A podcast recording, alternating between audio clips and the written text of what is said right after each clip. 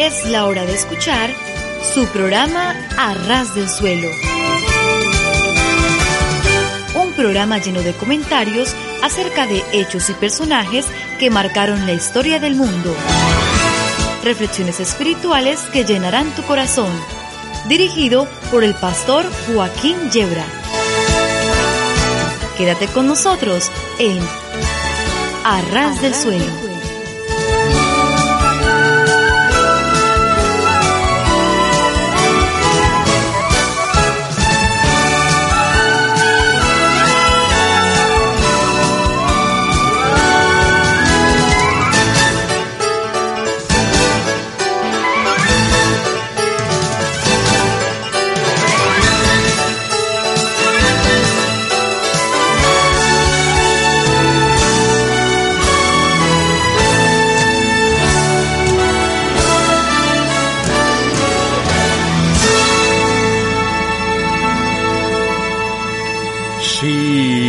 Sí, sí, sí, estar a ras del suelo es de lo mejor que nos puede ocurrir porque si tropezamos y caemos, nos hacemos muy poquito daño y en cambio si subimos a los cerros de Úbeda las caídas pueden ser muy peligrosas y no digamos si trepamos hasta la Inopia, provincia del mismo nombre. Entonces las caídas son ya mortales de necesidad. De modo que nuestra propuesta, queridos amigos, queridos oyentes, es estar a ras del suelo, entiéndase los pies, pero eso sí, ¿eh? con el corazón bien alto. Les habla el pastor Joaquín Yebra, hace posible técnicamente este programa Luis Pérez, que desde el control les da la bienvenida. Esta es una producción de Agua Viva Radio en el 99.3 de la frecuencia modulada de Madrid para una larga cadena de emisoras hermanas amigas en España y en las Américas. Pero antes de saludarlas a todas ellas, vamos a levantar nuestros corazones en alabanza a Dios con una de esas preciosas canciones que Luis tiene preparada de nuestra discoteca favorita.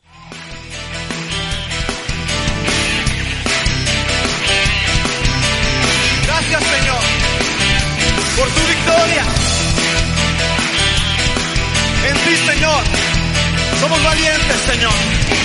Si soy valiente, es solo por ti, Señor. Toda mi fuerza está aquí.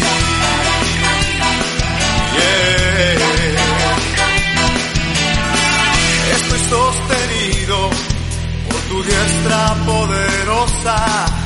Si tú estás conmigo, ¿quién podrá contra mí? No es su fuerza.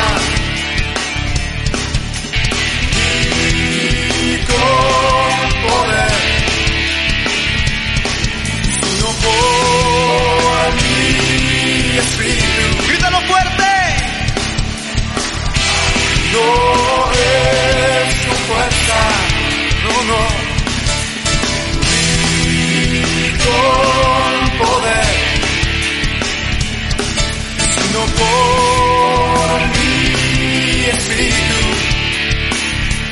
dice el Señor.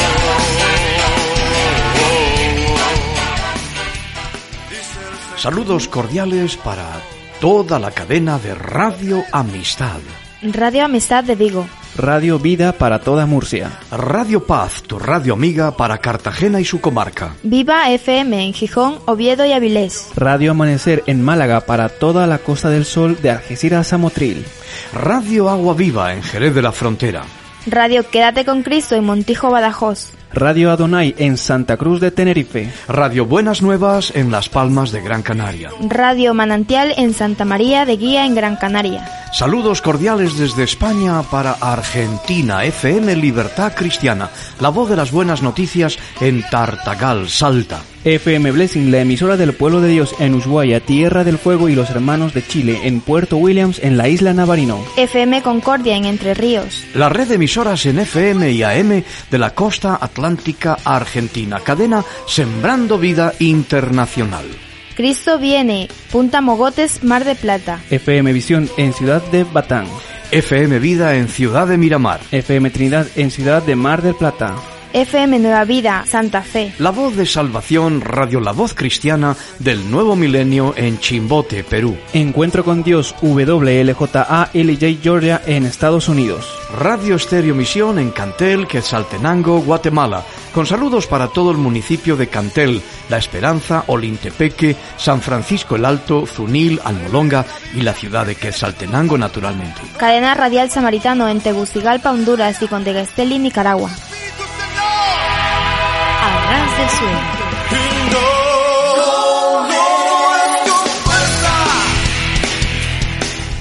Saludos muy cordiales desde Madrid, España, para la comarca lagunera del estado de Durango, en México.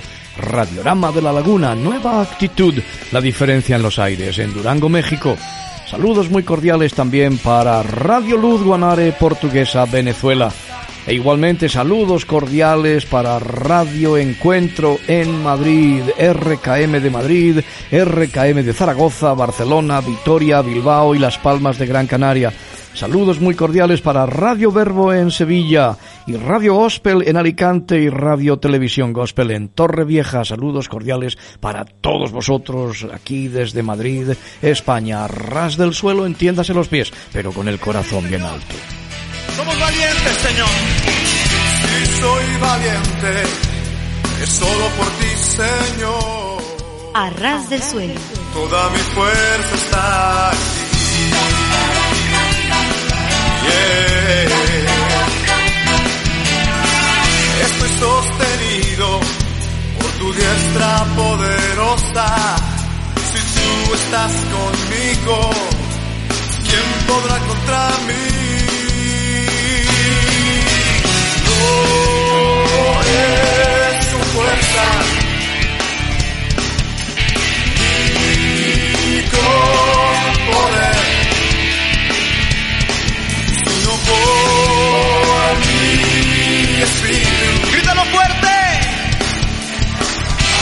No es su fuerza. Ni con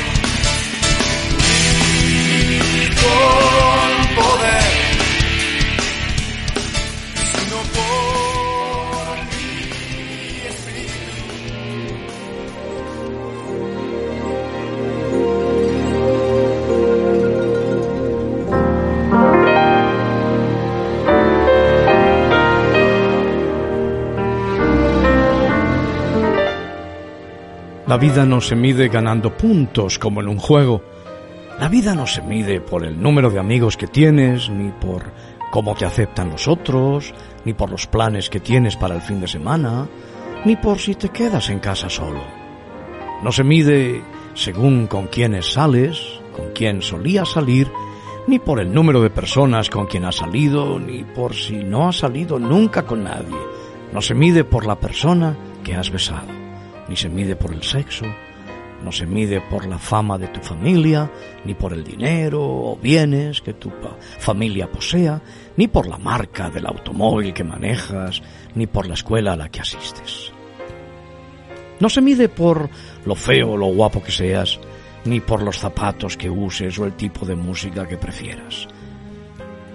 Pedí un bocadillo de atún y me lo ofrecieron de bonito. Es preferible ser bonito a ser atún, pero no importa si tienes el pelo rubio, castaño, negro o rojo, si tu tez es blanca o morena, no se mide por las notas que recibes, ni por lo inteligente que seas, ni por lo inteligente que dicen los exámenes estandarizados que eres.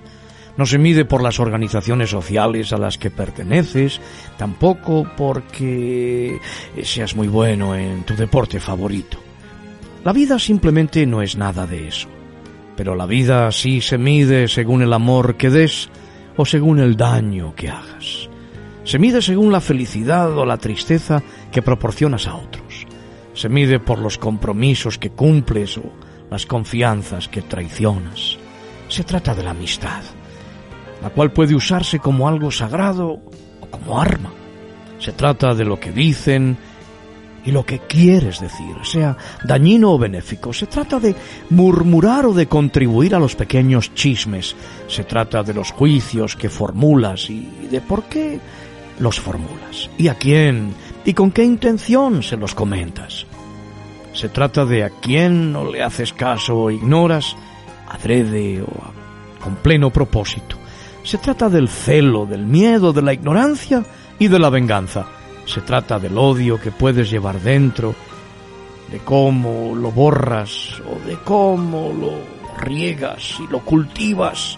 Pero la mayor parte se trata de si usas la vida tuya para tocar y amar o para envenenar el corazón de otros, de una manera que habría sido imposible que ocurriera de otra forma. Tú y solo tú escoges la manera en que afectarás, para bien o para mal, el corazón de tus semejantes. Y esas decisiones son de lo que se trata la vida.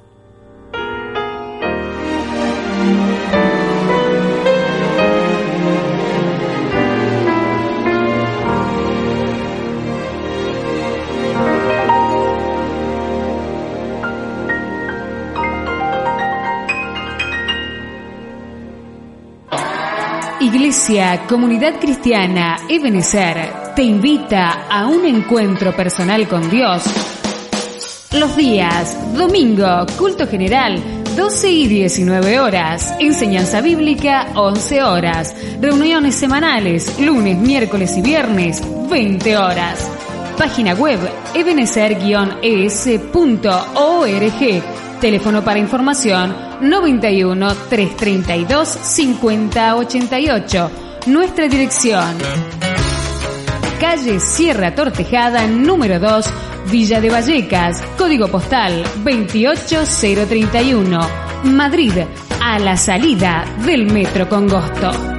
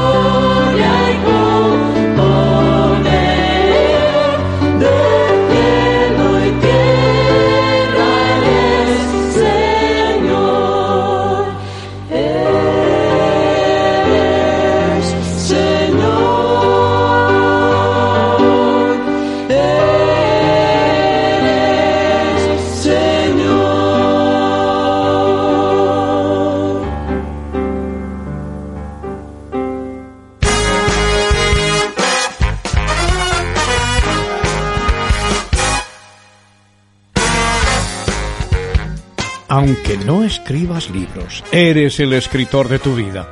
Aunque no seas Miguel Ángel, puedes hacer de tu vida una obra maestra. Aunque no entiendas de cine ni de cámaras, tu existencia puede transformarse en un film primoroso con Dios de productor. Aunque cantes desafinado, tu existencia puede ser una linda canción que cualquier afamado compositor envidiaría. Aunque no entiendas de música, tu vida puede ser una magnífica sinfonía que los clásicos respetarían. Aunque no hayas estudiado en una escuela de comunicaciones, tu vida puede transformarse en un reportaje modelo. Aunque no tengas gran cultura, puedes cultivar la sabiduría de la caridad. Aunque tu trabajo sea humilde, puedes convertir tu día en oración. Aunque tengas 40, 50, 60, 70, 80 años, puedes ser joven de espíritu.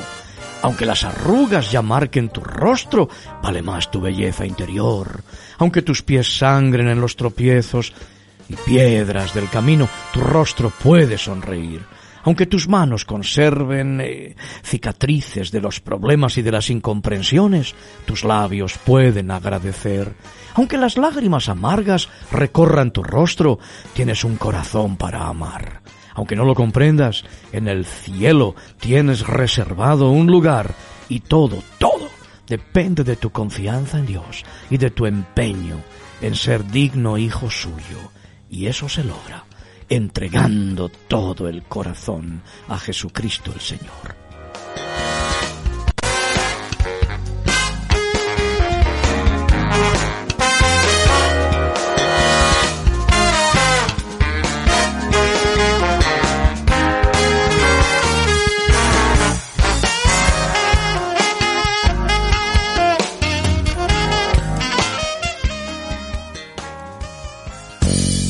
Iglesia Nueva Vida te invita a ti y a toda tu familia a sus reuniones los días martes y jueves a las 7.30 de la tarde, domingos a las 12 del día. Estamos ubicados en la calle Argos número 13, línea 5 del metro Ciudad Lineal. Para mayor información, llamar al teléfono 91 320 5046. Te esperamos. Dime qué más Jesús. Se entregó toda su sangre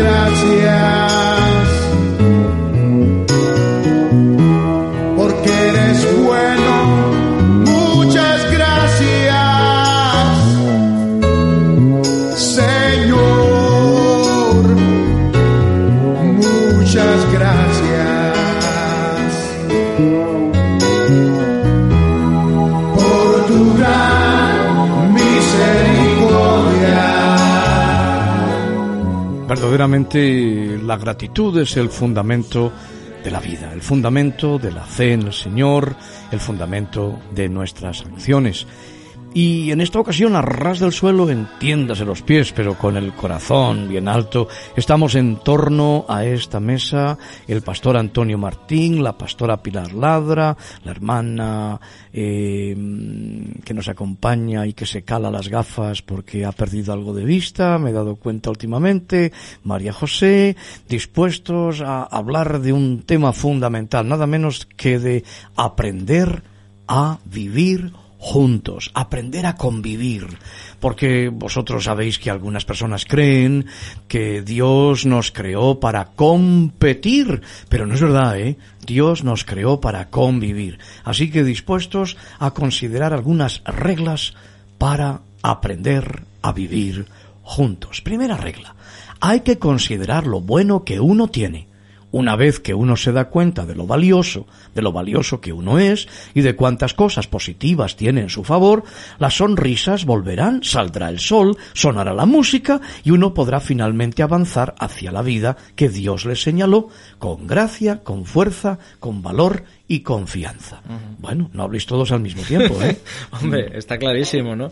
Esto nos, nos habla de ese, de ese concepto que se habla tanto, ¿no? De la autoestima, ¿no? Que ya está en la palabra de Dios, ¿no? Porque Jesús dice, eh, ama a tu prójimo como a ti mismo. Claro, si tú no te amas a ti mismo, si tú no descubres lo bueno que Dios ha puesto en ti, si tú no descubres eso, pues claro, difícilmente pues vas a vas a estar alegre, ¿no? Porque Dios ha puesto tantas cosas valiosas, tantas cosas preciosas en cada una de nuestras vidas que lo que hay que hacer es pues levantar los ojos y mirar alrededor y mirarse al espejo y no ser narcisista, ¿no? Porque a veces Bueno, yo cuando me miro al Yo soy un espejo, poco narcisista, pero bueno. Cuando me miro al espejo, em, creo en los milagros y digo, ¿cómo es posible que mi mujer se enamorara de mí? Oye, Joaquín, tú eres, eres resultón. Muchísimas gracias, muchísimas gracias. Yo tengo Lo afirmamos. 59 años, pero nadie me echa más de 58 y medio.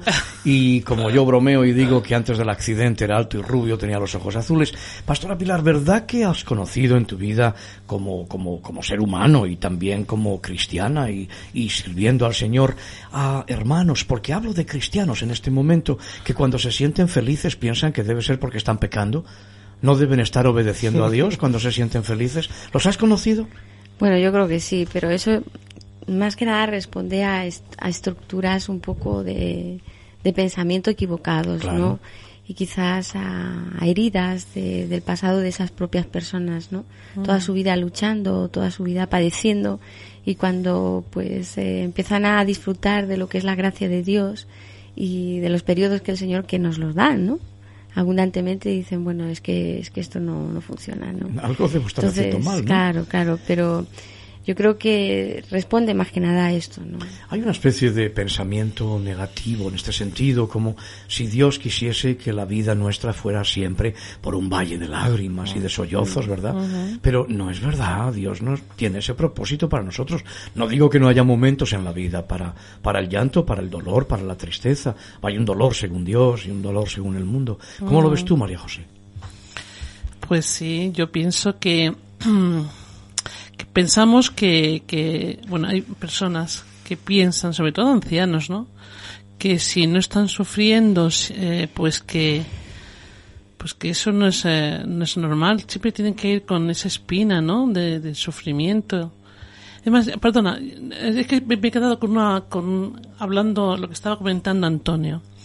El Señor dice, eh, amarse, amar a Dios, eh, amarnos a nosotros mismos, ¿no? Ya, Como el tu Señor, tu, prójimo, Dios, a tu como- prójimo como a como a nosotros mismos, sí. Pero, pero vosotros creéis que, que las personas hoy día se aman a sí mismas? No, yo creo que no, que muchas personas no se aman a ellos mismos, ¿no? Entonces, si no. nos amamos a nosotros mismos, ¿cómo podemos amar a- al Señor? Eh, ¿O es una incongruencia? Es una incongruencia. No podemos ni amar a Dios, ni podemos amar a nuestro vecino si nos, nos amamos nosotros a nosotros mismos. Entonces, ¿cómo podemos explicar a aquellos cristianos que dicen amar a Dios con todo su corazón, con toda su alma, con toda su mente, con todas sus fuerzas y no se aman a ellos mismos? Yo creo que la razón se debe a que para empezar no lo dicen así, no lo formulan según la palabra de Dios. Y les escucho decir que el mandamiento es amarás a Dios sobre todas las cosas, de lo que se deduce que Dios es la cosa más importante. Pero Dios no es cosa, ni la más importante ni la menos importante. Sencillamente es que Dios no es cosa. Hace poquito decíamos que las cosas más importantes de la vida no son cosas, son personas. Y lo mismo ocurre respecto al Señor.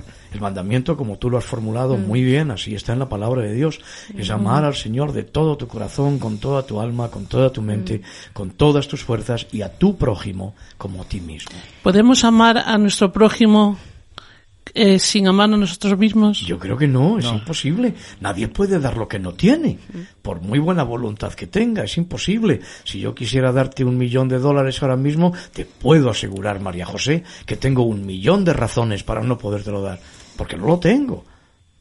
Efectivamente. Sí, bueno, yo era un poco retomando la idea anterior, ¿no? Mm. Yo creo que amamos a Dios en la medida, realmente le amamos a Dios cuando estamos amando al prójimo, puesto que Dios no es una cosa, como decía el pastor, eh, amamos personas y en la medida en que yo amo a las personas, que soy sensible en esa convivencia de las necesidades de las personas, estoy amando a Dios.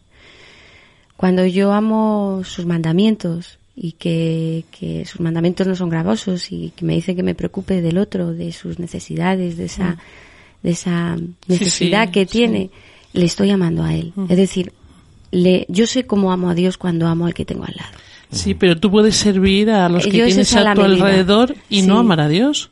Tú puedes servir a los demás Servir, sí. con, servir eh, pues eh, Pero- pues con todo tu corazón y, y ayudándoles en lo más profundo Pero y para tu propio ego, no por Dios. Bueno, pero pero la, la la motivación, diferencia. claro, pero la motivación interior, aquí el abogado la, del mo- diablo. la motivación que hay escondida es Claro. que no es verdadero amor, porque Claro. el que no conoce a Dios, que es amor, no sabe lo que es amar, sabe lo que es querer, querer personas, querer cosas y querer siempre es egoísta, Claro. querer es siempre para mí. Claro. Pero ¿Para qué bueno soy yo? Mira qué hago yo, qué bien, yo cómo hago esto, ¿no? Yo creo que son, Responde. digamos, mandamientos concomitantes. El que ama a Dios, no hay duda de que si le ama de todo corazón, amará a su prójimo, amará al Mm, hombre, creado claro, la imagen de claro, Dios, claro. amará a sus semejantes, se dará cuenta del carácter irrepetible de la vida y único de la vida y de la dignidad de cada ser humano y se dará cuenta de que el otro es un tú.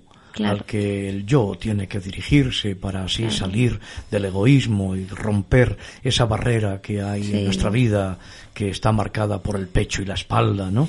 Decía, decía un, un pensador, la religión no consiste en mucho rezar, la religión consiste en esa garantía de tener a mi Dios cerca de mí, porque les hago bien a mis hermanos. Claro. La garantía de mi oración no es el mucho decir palabras, la garantía de mi plegaria está muy fácil de conocer cómo me porto con el pobre, con el necesitado, porque allí está Dios, la manera como le mires, así estás mirando a Dios. Los méritos de cada hombre y de una civilización se medirán por el trato que tengamos para el Sí, necesitado, sí, sí. por el trato que tengamos para, para el pobre. Y, e incluso la propia predicación del Evangelio, es importante que tengamos esto presente. Nadie tan pobre como el que no ha tenido todavía un encuentro con Jesucristo. Vamos a pasar a la siguiente, la siguiente consideración, eh, tratando de aprender un poquito a vivir. Bueno, hoy y todos los días uno debe dar más de lo que le pagan por hacer. La victoria del éxito se habrá ganado a la mitad cuando uno aprenda el secreto de dar más de lo que se espera en todo lo que uno hace. Hay que hacerse tan valioso en su trabajo que más adelante uno se vuelva indispensable. Uno debe ejercer su derecho de recorrer ese kilómetro adicional y disfrutar de todos los beneficios que reciba. Eh, ¿Estará esto relacionado con la segunda milla? Cuando Jesús nos dijo que si nos piden que llevemos esa impedimenta del soldado romano durante una milla, que se lo llevemos dos millas. ¿Tendrá alguna relación con Sí, eso? Y si alguien nos pide la, la, Mejilla, la capa, ¿no? Que le demos también la túnica, Sí. eso mismo. Sí, porque la con verdad... el trabajo, eso está relacionado con el trabajo. Con el trabajo y yo creo que en realidad con todas las cosas, todo. porque eh, qué triste tiene que ser eh, trabajar solo en función mm, del pago que recibo. Cuando mi trabajo está limitado por mi sueldo, por así decirlo, ¿verdad? Cuando mi trabajo está limitado. ¿Qué cosa tan triste tiene que ser eso? A mí me enseñaron que lo más importante en, en todo trabajo, y hablo en todo trabajo, sea trabajo secular o sea trabajo, vamos a decir, religioso o cualesquiera, es que nuestra preocupación debe ser, por una parte, la excelencia, hacer lo que se nos ha encargado de manera excelente y además llenar de contenido lo que se nos ha encargado. Llenar de contenido. Hay toda una sabiduría en Si eso. no ¿verdad? sería muy triste, ¿no? Eh, hacer aquello que, que es esperando el reloj para salir corriendo o, o no disfrutar de lo que estás haciendo. Entonces serían horas y horas cada día realmente perdidas, ¿no? Y sin disfrutar. eh. Es verdad. Eso se ve muy claramente pues en países como España, ¿no? En cuanto se ve el trabajo como una pesada carga, como un castigo, como un sufrimiento, ¿no? No como una vocación, ¿no? Y eso en los países, digamos, protestantes, entre comillas, ¿no? Países que conocen la, la Biblia, que conocen la palabra de Dios y conocen el Evangelio, pues el trabajo se ve como una vocación, como lo que es, ¿no? Una vocación divina a ejercer tu profesión, la que el Señor te ha llamado a hacer y hacerla con excelencia. Entonces, ¿por qué esos países nos superan y siempre nos superarán? Pues por eso mismo, porque trabajan con excelencia, porque aman su trabajo, dedican todo el esfuerzo a hacerlo con excelencia, a darle contenido y no como aquí que a- yo eh, me encuentro todos los días eh, con muchas personas que, bueno, trabajan y yo lo- también lo he experimentado en mi vida, ¿no? Que, bueno, pues eso, trabajo por el sueldo y no hago, y hago lo menos posible y, y eso de la excelencia, pues no sabemos lo que significa. Yo creo que la clave está en el concepto del trabajo. A muchas personas cuando se les pregunta acerca del trabajo, pues lo asocian siempre a una maldición, ¿verdad? Claro. Y están Mm. absolutamente Es una convencidos, incluso algunos que tienen una Biblia entre sus manos o en su casa, y piensan que el trabajo es algo que Dios encomendó al hombre después de la caída. Y sin embargo, no es así. Dios encomienda el trabajo al hombre antes de la caída. En el libro del Génesis, capítulo 1 y versículo 28, el Señor bendijo al hombre y a la mujer y les dijo, fructificad y multiplicaos, llenad la tierra y y señoread en los peces del mar, en las aves de los cielos, en todas las bestias que se mueven sobre la tierra. Y aquí yo os he dado toda planta que da semilla, que está sobre la tierra, y todo árbol en que hay fruto y que da semilla serán para comer, y a toda bestia de la tierra, todas las aves de los cielos, todo lo que se arrastra sobre la tierra, en que hay vida, toda planta verde le será para comer. Entonces Dios encarga al hombre el cuidado y el cultivo de la tierra, que se enseñoree de ella, que la sojuzgue. El texto, la palabra original hebrea ahí es eh, explotar racionalmente la tierra y esto es antes de que el hombre cayera en el pecado y en la desobediencia. La diferencia radica en que después va a encontrar unas dificultades en la tierra que no estaban previstas al principio, va a encontrar unos obstáculos que antes no hallaba y va a encontrarse con la realidad de la eh, maldición Mm. que le sigue a la desobediencia. Sí, eh, me alegro que digas esto porque estoy, to- estoy totalmente de acuerdo, ¿no? Que Dios en un principio pues lo hizo todo bien, inclusive el trabajo. La maldición aparece ahí, ¿no? Y con la maldición pues todo el, el sudor, el sudor, ganarás el pan con el sudor de, de tu frente. No del de enfrente. No. Pero, pero nosotros, las civilizaciones que, que bueno, que bebemos de, del- de la cultura judeocristiana, entendemos que la sangre de Cristo me, lim- me limpia de esa maldición. Por tanto, yo ahora puedo realizar cualquier trabajo y lo puedo hacer como para el Señor, con esa excelencia, Sí. porque a mí la sangre de Cristo me limpia de toda la maldición de la ley, de lo que se ha salido de su sitio. Que eso muchas cosas se salieron de su sitio, ¿no? ¿Y qué es eso de hacerlo como para el Señor? Porque Claro. la dignidad y el valor del trabajo no va a radicar entonces en la valoración de ese trabajo que le den los hombres, que puede Mm. ser un trabajo muy sencillo, muy simple, Claro, y muy humilde sino que veces. Mm. la valía, la dignidad y la trascendencia del trabajo vienen dadas por aquel para quien yo lo hago. Exacto. Y además, Porque hay una conciencia de, de, de- de- la presencia de Dios, un obrero cristiano, un empleado de banca cristiana, un em- son gente que, que, que está haciendo las cosas como para Dios. Es gente que además el empresario lo va a reconocer, porque es gente que no se lleva los lapiceros de las empresas ni el papel, y lo hace todo para Dios, con una honestidad. Y entonces está engrandeciendo el nombre de Cristo. Por lo tanto, la sangre de Cristo a los cristianos nos, en- nos eh, dignifica todo tipo de, de- de trabajo y esa maldición del sudor, la sangre de Cristo, insisto, me limpia de ella. Amén. Barrer los suelos, limpiar cristales Sí. o hacer una operación quirúrgica neurológica de una meticulosidad más allá de lo que podemos comprender los laicos en la materia. Claro. No, me está, mm, se me está ocurriendo mientras hablaba Pilar que nuestro Dios es un Dios tan, tan bondadoso, no es un Dios de recompensas. Para mí Dios es un Dios de recompensas. Y Él dice en su palabra que todo lo que hagamos en secreto, Él lo va a recompensar en público. Muchas veces no vemos el fruto de nuestro trabajo, de ese esfuerzo de más allá, ese esfuerzo a veces sobrehumano, ¿no? De, de, de- hacer mucho más de lo que nos piden y con excelencia. Y a lo mejor el gerente o el jefe nunca nos lo reconoce, al contrario, nos echa la bronca cada día y tenemos que soportarle y todo lo puedo en Cristo que me fortalece, todo lo soporto, ¿verdad? Pero, pero llega un momento en que esa promesa del Señor se cumple y lo que tú has hecho en privado en tu trabajo como hormiguita, Dios te lo va a recompensar en público. Siempre, siempre. Bueno, vamos a ver, cada vez que se comete un error, cada vez que uno se siente abatido por la vida, no hay que quedarse demasiado tiempo pensando en ello. Los errores son la forma en que la vida le enseña a uno.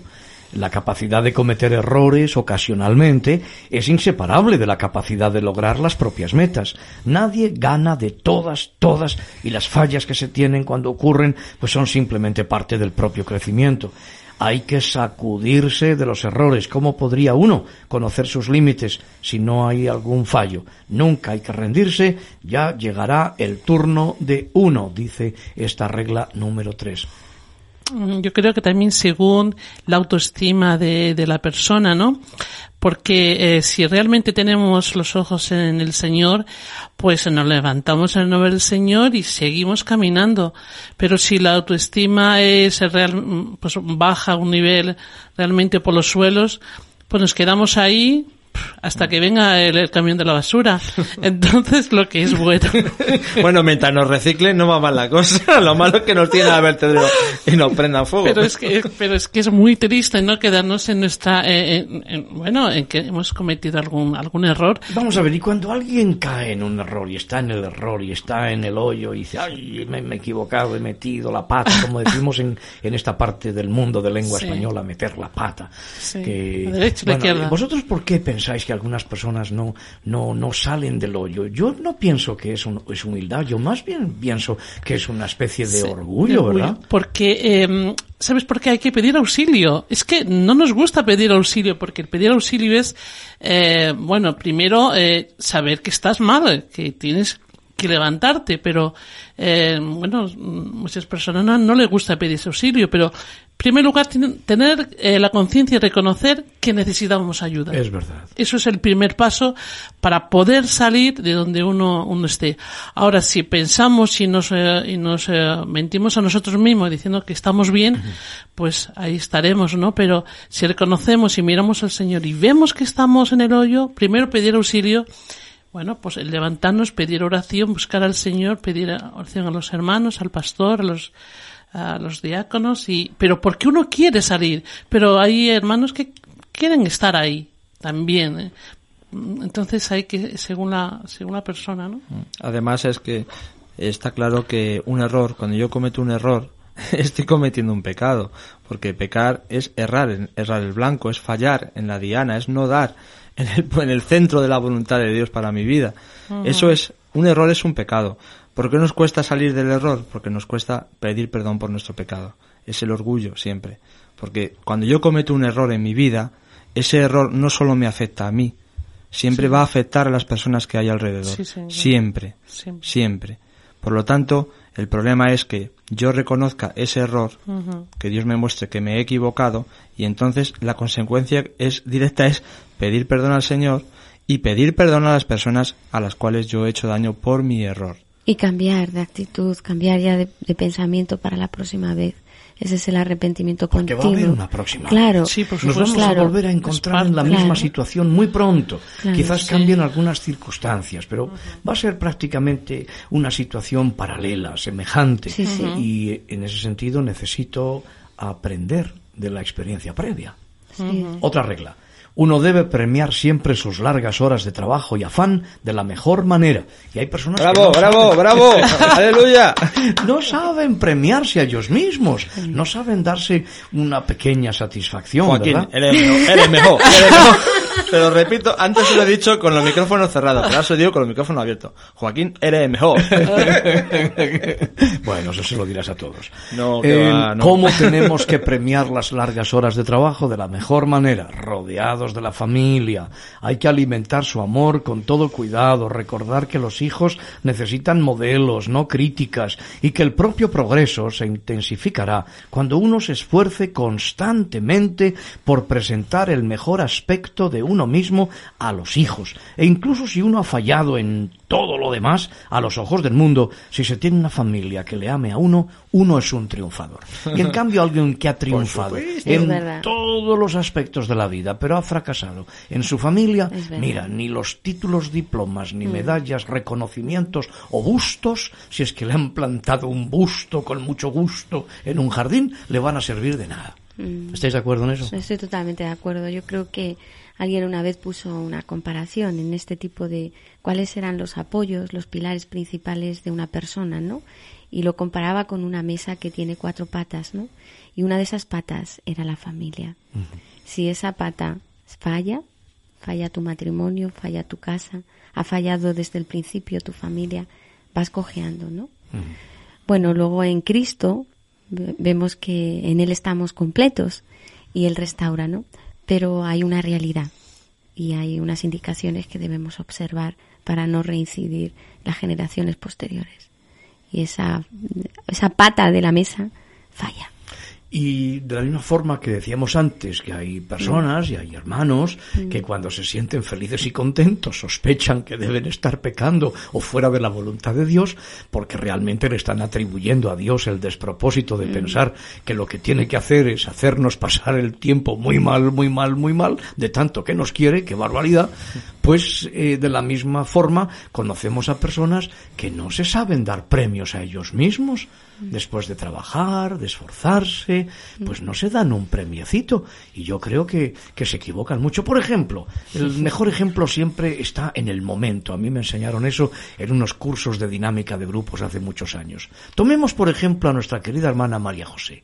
Pues después de trabajar muchísimo, muchísimo, muchísimo, y lo digo de corazón porque es verdad, se va a dar el gusto de marcharse ahora dos o tres días a Alicante, que es la mejor terreta del mundo, ¿eh? la mejor tierra del mundo, y va a pasar un tiempo estupendo.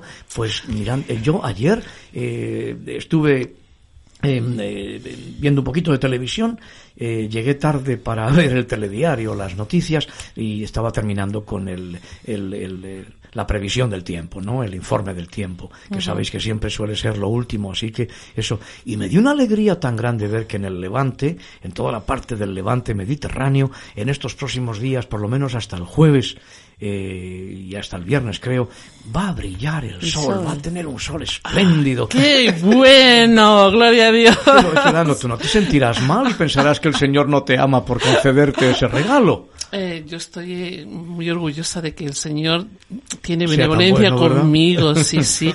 Y además, ¿sabes lo que también es hermoso? La lluvia frente al mar. También. O sea, si no hay sol, a mí no me importa. A mí me gusta mucho Es la la, lluvia lluvia, frente Sí. al mar, es realmente... Si eh, dispongo de un sitio donde a continuación me puedo pues me puedo secar o me puedo Claro, duchar y cambiar sí, de ropa sí. claro porque si eh, uno se empapa bajo la lluvia y no tiene posibilidad de secarse y cambiarse puede escoger una pulmonía verdad Sí, pero claro pero si tienes la posibilidad eso de disfrutar debajo de la lluvia un ratito ahora tiene que ser que puedas inmediatamente Bueno, esto, esto no es un método muy sí, sí, sí. gratificante, No, porque no está- depende de nosotros, Joaquín. A mí me gusta también mucho la lluvia, Sí, pero sí, depende Y estar dentro de del mar es exterior. muy bonito. Estar dentro del mar bañándote de estas Sí. veces que viene el agua y estás dentro del, del mar bañándote Lloviendo. y lloviendo. Una vez, una Eso vez, es mira, pues precioso. una vez en la playa de la Fuente, en Vigo, en Galicia, hay quien estuviera en Galicia. Pues eh, recuerdo Terramiña. haber estado recuerdo haber estado bañándome mientras llovía. Pero bueno, yo de eso de bañarse en la mar océana soy muy precavido porque yo soy de secano como los buenos melones. Y entonces me De Villaconejos. Claro. Oye, Dios los mío. buenos melones son, Son de de, secano, Villaconejos. las buenas patatas De allí. de, de regadío, pero los buenos melones de secano. Y a mí, pues la verdad es que el mar me impone un poquito, ¿no? Pero Mm. es verdad. Pasamos a otra regla. Hay que levantarse este día y cada día sobre una base de pensamientos agradables. Amén. Uno no debe preocuparse nunca por ninguna imperfección que uno tema que pueda impedir su progreso durante el día. Hay que recordar tan seguido como sea necesario que uno es hijo de Dios, hija de Dios, por la sola gracia y la Sí, sola misericordia del Señor y que uno tiene el poder de alcanzar muchos Sí. sueños que el Señor nos da y solo tenemos que elevar nuestros pensamientos. Es posible velar cuando uno decide que puede hacerlo. No hay que volver a considerarse derrotado. Hay que dejar que lo que el corazón ambiciona sea proyecto de vida y sobre todo hay que sonreír aunque le salgan a uno arrugas. Sí, señor. Sí, señor. Gloria a Dios. Así nos reímos. Mucho, como os daréis Sí. cuenta. No. Claro que Luis Pérez en los controles, yo veo que el hombre se desespera cuando los niveles del, del sonido pues suben por encima de la raya roja. Los picos estos de los decibelios Sí, y tal sí, y tal. sí, sí. Eso me recuerda a una amiga que tengo que se llama Mariluz Talabán Talabán. Ella decía Talabán al cuadrado y decía Talabán, Talabán. siempre ríete, siempre y se reía mucho esa chica y siempre decía lo mismo. Se- Mm. Su consejo era ese, ríete, ríete, ríete de la vida, ríete de ti mismo. Os cuento una anécdota. Recuerdo Sí, un hermano en una iglesia que me dijo, hermano, yo le veo a usted en televisión y sonríe, y le he visto en el púlpito y sonríe, y le saludo y sonríe. ¿Cuándo se le van a acabar a usted las baterías? Pensaba que yo era... la recarga- pensaba la que recarga el tenía- Señor. bueno, pues hay momentos en que uno no sonríe, caramba. claro, hay situaciones en la vida que no son para sonreír, sin ninguna duda. Pero yo, de verdad, procuro sonreír y recuerdo aquel aquel sticker, aquel aquella pegatina eh, en el paragolpes de un automóvil que yo leí hace muchos años y que decía sonríe Dios te ama. Muy Y bonito, mira, aquí lo sí. tienes tú, sí, señor, sonríe sonríe. Dios te ama. Y es verdad, yo, Sí, es yo- cierto. por eso cuando me miro en el espejo por la mañana y me veo yo, pues digo, hay milagros, ¿ves? Mi mujer me quiere. Pero también hay días que mucho más afortunados en que cuando me miro al espejo veo al Señor. Veo al Señor en mi vida y me doy cuenta de que no hay nada que el Señor y yo no podamos resolver siempre que esté en su voluntad hacerlo. Y por eso pues eh, doy muchas gracias a Dios y trato de recordármelo. Me acuerdo también de un hermano querido que esto lo tiene escrito y pegado sobre el espejo en su cuarto de baño. Y así por la mañana nada más levantarse puede hacer esa reflexión y esa consideración que luego va a dar beneficios durante el día. Otra cosa que funciona mucho después de pasar de la gratificación, esa que me gusta mucho, ¿no? Eh, es cuando te levantas, eh, ir a la palabra de Dios y recordar, pues, Filipenses 4. Pablo que no decía nada gratuitamente, todo tenía un porqué, ¿no? Eh, él dijo, vuestra gentileza sea conocida de todos los hombres.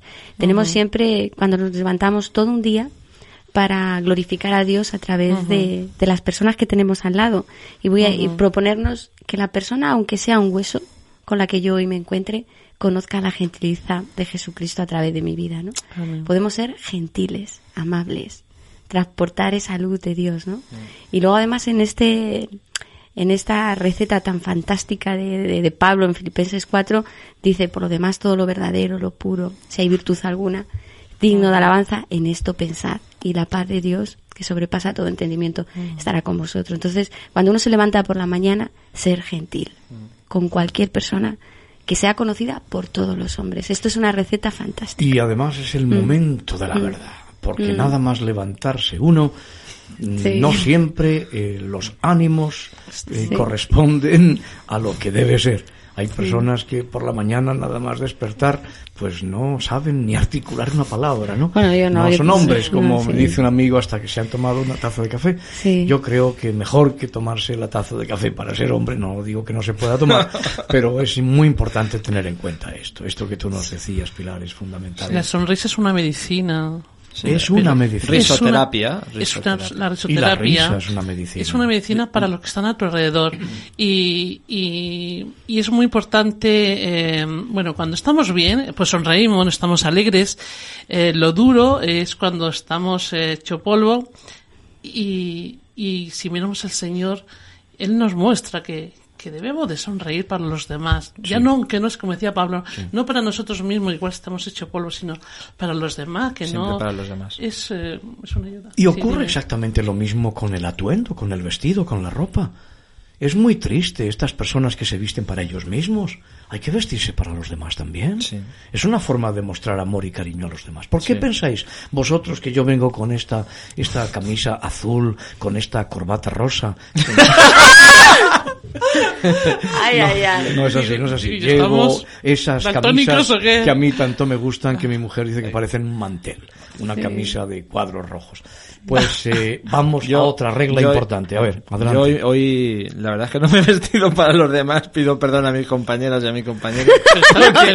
deportivo. Me he vestido para llevar el perro al veterinario. Entonces, claro. Hay un atuendo especial para Sí, eso. claro. Atuendo para llevar el perro al veterinario. Caramba, yo no he visto esto en ninguna sección de los grandes almacenes. Pues ya has aprendido No algo. vamos a decir nombres, pero vamos a Bueno, sugerir. pero otra cosita que lo que hablábamos del pensamiento positivo, que nos, nos dice la palabra, ¿no? Que ahora se llama Mm. pensamiento positivo, en esto, en lo bueno pensar, y lo que Mm. decías tú de la regla esta. Pues leí en el periódico el domingo que el un premio Nobel de, de, de medicina que ha descubierto que el cerebro humano se va formando se va formando a través de nuestros pensamientos, de nuestras impresiones, o sea, se va formando físicamente, es tremendo. sí. Y, y- y han descubierto que si tenemos, pensamos en cosas agradables y en buenas cosas, nuestro, nuestro cerebro funciona bien. Pero si pensamos en, cos- guardamos cosas desagradables, impresiones, y yo pensaba en esas películas tan desagradables que a veces echan por la tele o vamos, o vamos al cine a verlas. Yo, a mí no me gusta, yo no voy a verlas, ¿no? Pero tanta muerte, tanta violencia, Sí, tanta señor, sangre, sí. tanto terror y tanto no sé qué. Sí. Y eso es malo para nuestro cerebro. Es que está demostrado científicamente, es corrosivo, para nuestro cerebro, físicamente. o sea, y fijaros, eh, es tremendo, ¿no? ya ha acabado. Es verdad. bueno, vamos a hablar de otra regla, vamos a ver qué podemos comentar. Eh, siempre hay que dejar que las propias acciones hablen por uno, aunque todo el tiempo hay que estar en guardia contra las terribles trampas del falso orgullo y de la vanidad que pueden detener el propio avance. La próxima vez que uno se sienta tentado a vanagloriarse, tendría primero que meter la mano en una cubeta llena de agua y cuando la saque, el agujero que quede hará que uno se dé una idea correcta de la medida de nuestra importancia. Yo creo que es una práctica muy buena, ¿eh? en un buen experimento. En un recipiente con agua, tú metes la mano y después sacas la mano y a ver qué agujero has hecho. Y aquí no ha pasado nada. Aquí no ha pasado nada. Es así. Bueno, ya sabéis que hay personas que son tan humildes que no están dispuestas a consentir que nadie sea más humilde que ellas. eso lo Esos son los peores, ¿eh? Pero yo siempre, vamos, yo conocí a uno que era muy humilde porque era pretérito imperfecto, pero su padre era pretérito plus perfecto, ¿no? Entonces, dejar que las acciones, que nuestra vida, que nuestro testimonio hable por nosotros es fundamental, pero también estar un poquito en guardia porque muy fácilmente podemos caer en los falsos orgullos y en las vanidades. Sí, sí, en Proverbios hay un versículo que dice, alábate la boca del extraño, ¿no? Claro. Que te alabe el extraño. Eh, claro, porque cuando uno nos empezamos a, a echar flores, pues es igual de malo. Es, es igual de, bueno, de, no está bien ni eso, ni decir no valgo, no sirvo. No, es que es lo mismo porque es una... Eh, te estás destruyendo. la palabra del Señor dice que tenemos que considerar a los demás como superiores a nosotros mismos. Y al mismo tiempo nos dice que tenemos que amarnos, ¿ves? Y respetarnos. Mm. Claro, buscar ese equilibrio. Mm. No menospreciarme que mm. sería ofender a Dios y no tenerme por encima de la medida que debo tenerme, que sería también ofender a Dios. Eso, ¿cómo es posible? ¿A quién tendremos que mirar para encontrar ese equilibrio? No hay otro modelo. No hay otro modelo. Cristo Jesús, no, no hay otro modelo, porque si miramos a los, a los que están a nuestro alrededor, pues eh, tampoco es el modelo perfecto. Mm. Entonces siempre hay que mirar el mismo modelo. Jesús nunca menospreció a nadie. A nadie. A nadie. No menospreció ni a lo más tinnaillo de la sociedad y los mm. trató de tú a tú. Y él era y es la mm. máxima en toda la creación, el universo y más allá de la comprensión humana.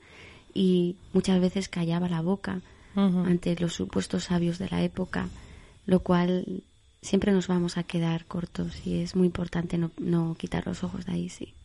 Y, y, podemos caer hasta en una enfermedad psicológica, ¿no? Cuando, cuando eh, tenemos la costumbre periódicamente de, de auto uh, definirnos no valgo no sirvo no valgo para nada mm, porque estamos estamos delante de Dios diciendo lo que has hecho lo has hecho mal o sea, como lo has hecho mal, tú eres el culpable. O sea, si yo soy barro de un gran, un gran alfarero, pues eh, lo que has modelado lo has hecho mal porque tiene que haber sido de otra manera. O sea, es que nos metemos ahí mm. en un mundo cruel. Entonces tenemos que decir, no. Bueno, pero también hay que saber entender qué tipo de personas dicen esto, porque muchas veces ni son conscientes. Estamos para para ayudarle a la gente que nos llega a la iglesia. Son gente muy herida, ¿no? Gente que, que bueno, eh, los mensajes que han estado recibiendo han sido esto. y ellos no tienen, no tienen ni conciencia de que son la imagen de Dios. O sea, su imagen ha estado dañada. La imagen de Dios ha estado dañada por el enemigo que constantemente eh, les ha estado diciendo tú no vales. Hay personas incluso que están acostumbradas a insultarse a ellos mismos. Sí, sí, sí, es, es triste. Esto es muy triste, ¿no? Pero mm, es para darnos cuenta, ¿no? De, del daño que se puede originar a un ser humano, ¿no? Y los padres, ¿no? Y eh, esa, ese menosprecio, bueno, en Madrid no sé, pero los pueblos eh, bastante apartados, eh, no salvajes, ¿no? Pero casi es una manera cruel decir este niño no no sé si es para bueno, las etiquetas, ¿no? Esas etiquetas que se ponen a las personas, Son ¿verdad? Este es alto, este es bajo, vida. este es feo, este es guapo, sí, este es listo, sí, este es tonto. Sí, sí, los motes. Y son heridas que solo Cristo los puede quitar eh, cuando, cuando nos entregamos a Él, porque esas heridas son difíciles claro. de quitar, ¿no? Y porque no es una, es la consecuencia de muchas, ¿no? Entonces... Vamos a otra regla. Cada día es un don especial de Dios. Amén. Y si bien es posible que la vida no siempre sea justa, uno no debe dejar nunca que las penas, las dificultades y las desventajas del momento envenenen la actitud y los planes que uno tiene para sí mismo y su futuro. No se puede ganar si se lleva puesta la fea capa de la autocompasión y el sonido desagradable de los lamentos. Con toda seguridad ahuyentaremos todas las oportunidades del éxito y esto es así siempre. Y estaréis de acuerdo conmigo en que hay personas eh, que van por la vida como si fueran un cortejo fúnebre. Yo suelo emplear una Ay, expresión sí. que quizás no sea muy afortunada y digo los que llevan cara de vaca. Mm. Y van por la vida que uno espera encontrar detrás de verdad el cortejo fúnebre. Uno Sí. espera encontrar detrás pues a personas Mm. vestidas de negro y llorando. Mm. Y van por la vida así, todos los días son malos. Sí, Cuando sí, luce el sol, qué calor hace. Cuando está nublado, qué pena que no luzca el sol. Cuando llueve me voy a mojar y cuando el tiempo está seco, qué pena que no viene la lluvia. Y sin embargo, pues este es el día que hizo el Señor. Nos gozaremos y alegraremos en él. Hay alguien eh, próximo a mi familia que tiene la costumbre cuando está nublado, cuando está lloviendo, tiene la costumbre de decir qué día más feo, qué día más malo hace. Y yo siempre corrijo a esa persona y le digo, no, este es el día que hizo el señor. es un día extraordinario, es maravilloso, es el único que tenemos y digo que es el único que tenemos porque el pasado está en la misericordia de Dios que nos ha perdonado. El futuro está en sus manos. Por lo tanto, lo único que tenemos es hoy y hoy se llama presente y presente es sinónimo de regalo. Así que hay que disfrutar. Y disfrutarlo, Sí, no se va a volver a repetir. Claro. No se Sí, va a volver a repetir, lo Este podemos que hizo desaprovechar. Hay que ver el sol por encima de las nubes. Siempre, porque Claro. si no- Salga Pero- el sol por donde quiera Siempre o salga el sol por antequera, que las dos versiones Pero qué difícil es para esto aprenderlo para el ser humano. Pero este es el camino, ¿no? Que tenemos que, que recorrer, ¿no? Ir aprendiendo. Pero, Es que, pero es cierto. claro, la- por ejemplo, enciendes el televisor y ya te condicionan, ¿no? Porque cuando sale sale el hombre del tiempo, o la mujer del tiempo en este caso, dice, pues mañana va a hacer buen tiempo, o va a hacer mal tiempo. Pues no señor, ni, no señora, lo siento, el tiempo siempre es bueno y es agradable. Es verdad. Lo que pasa, ni es bueno ni es malo, porque la lluvia, cuando, ¿para qué la manda el Señor? Para que riegue la tierra, para que germinen las plantas, para que podamos alimentarnos, para que se alimenten los animales. Sí, sí, La lluvia temprana, la lluvia tardía. Por eso tenemos esa bonita Todo primavera que tenemos ahora en España, ¿no? Y para, y para lucir la, Y la- el- la- cuando luce el sol, pues es bueno también, porque el campo lo necesita, Claro. porque nosotros lo necesitamos. Pues hace O sea, unos días estaba yo en Santander con mi esposa y que es uno de los lugares más bonitos del mundo también. Y bueno, yo tengo tantos lugares más bonitos del mundo que al final El premio mundo. y recor- recuerdo una conversación de alguien que estaba a nuestro lado y decía, qué hermoso es esto, qué barbaridad, qué bonito, qué belleza, cuánta vegetación, qué verdes son los montes y qué azul el mar y cuánto- todo cantando las excelencias de esa tierra que en verdad se las merece y nos quedamos cortos. Pero decía, ay, pero luego en invierno, qué largo invierno y cuánta lluvia. Y bueno, pues me dieron ganas de volverme y de haberle dicho, mire, señora, si no tuvieran mucho tiempo de lluvia, no estarían estaría estos prados tan verdes, estas montañas Sí, con tanta sí. vegetación. De modo que lo que estamos pidiendo es que si luce todo el sol durante todo el año, ¿cómo vamos a tener una profusa vegetación? Es así de sencillo. Pero Claro. este es el día que hizo el Señor. Yo quiero decirte en esta ocasión que hoy es el día que hizo el Señor. Y es un día muy especial. Estamos a ras del suelo, entiéndase los pies, pero con el corazón bien alto.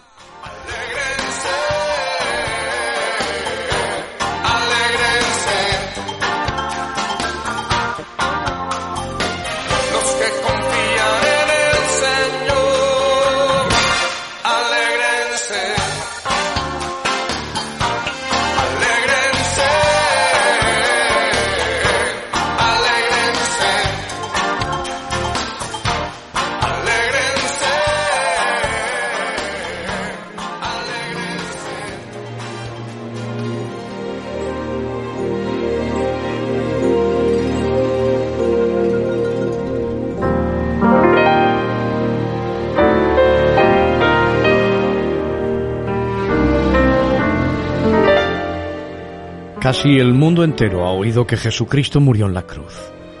Sin embargo, creer en Jesucristo manteniendo una relación personal con Él es algo que solo ocurre cuando cada uno de nosotros nos damos cuenta que fue por mis pecados por lo que Jesucristo murió en aquella cruz del Calvario.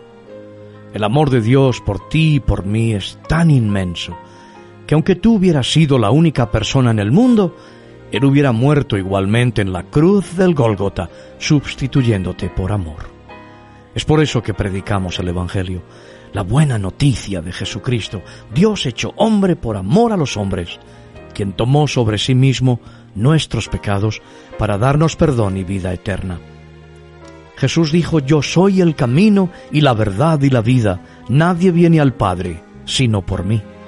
Y en el libro de los Hechos de los Apóstoles se nos asegura que todos los que en Cristo Jesús creyeren recibirán perdón de pecados por su nombre. Jesús ha dicho, yo soy la resurrección y la vida, el que cree en mí, aunque esté muerto, vivirá. Y todo aquel que vive y cree en mí, no morirá eternamente. ¿Crees esto? ¿Crees que estas palabras de la Biblia son promesas de Dios para ti? Si es así, te invitamos a hacer una oración con nosotros.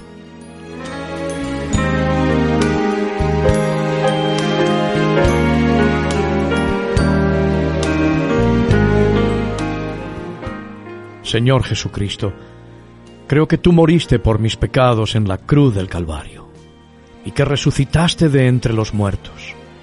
Me doy la vuelta en mi camino en este día. Quiero que seas el Señor de mi vida. Te entrego a ti mi corazón, mi voluntad. Perdóname por las muchas formas en que he pecado contra ti. Perdóname por las muchas maneras en que he pecado contra otros. Perdóname por haber vivido egoístamente. Te recibo en este momento como mi Salvador. Te ruego que seas mi Señor. Límpiame de todo mal. Lléname con tu Santo Espíritu. Y con tu ayuda aprenderé a amarte y a obedecerte como Señor de mi vida. Gracias por perdonarme y volverme hacia Dios. Amén.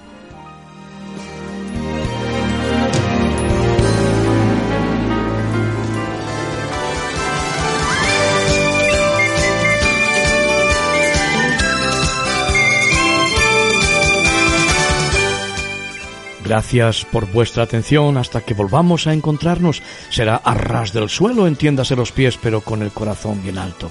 Hasta entonces, que el Señor os bendiga y os guarde. Adiós.